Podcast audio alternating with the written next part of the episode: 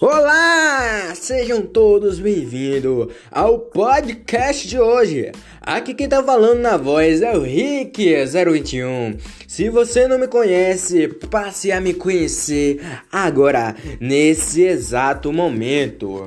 Hoje Iremos falar uma coisa muito interessante, né? Interessante não, mas que está acontecendo no momento. E até entanto, a gente não tá tendo mais nenhuma notícia, né? É sobre o caso do cara que assassinou uma família inteira, isso mesmo. Assassinou uma família inteira, está fazendo refém naquela região, né? E ele é foragido daqui da Bahia, quem eu falo aqui da Bahia ele tá foragido, né? E ele tá se escondendo em uma mata, né? Uma mata onde os policiais do BOP tá até usando outro, é, outro tipo de roupa, né? Outro tipo de, de, de fardamento por conta da região, né? Que é uma região bem, mas bem concentrada mata, né? Mata fechada. E o cara tá fugindo da polícia. É inacreditável, mas o cara conhece muito bem de mata ele saiu de mata, né?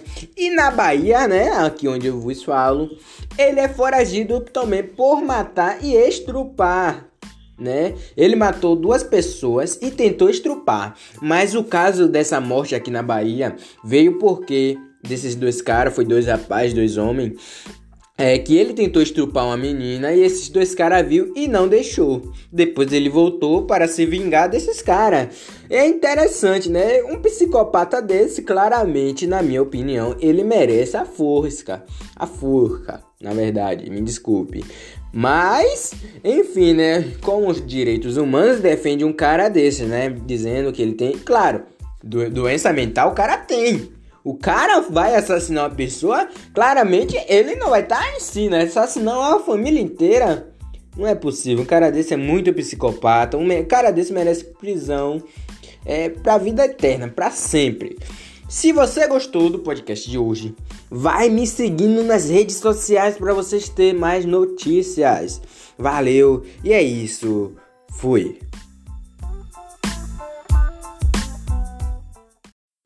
Olá! Sejam todos bem-vindos ao podcast de hoje. Aqui quem tá falando na voz é o Rick021. Se você não me conhece, passe a me conhecer agora, nesse exato momento.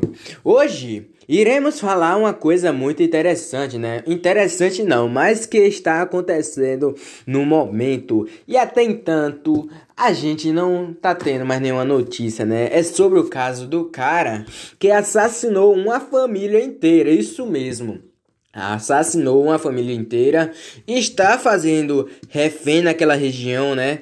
E ele é foragido daqui da Bahia, quem eu falo aqui da Bahia ele tá foragido, né? E ele tá se escondendo em uma mata, né?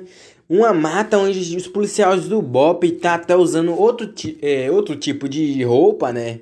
Outro tipo de, de, de fardamento por conta da região, né? Que é uma região bem, mas bem concentrada mata, né? Mata fechada.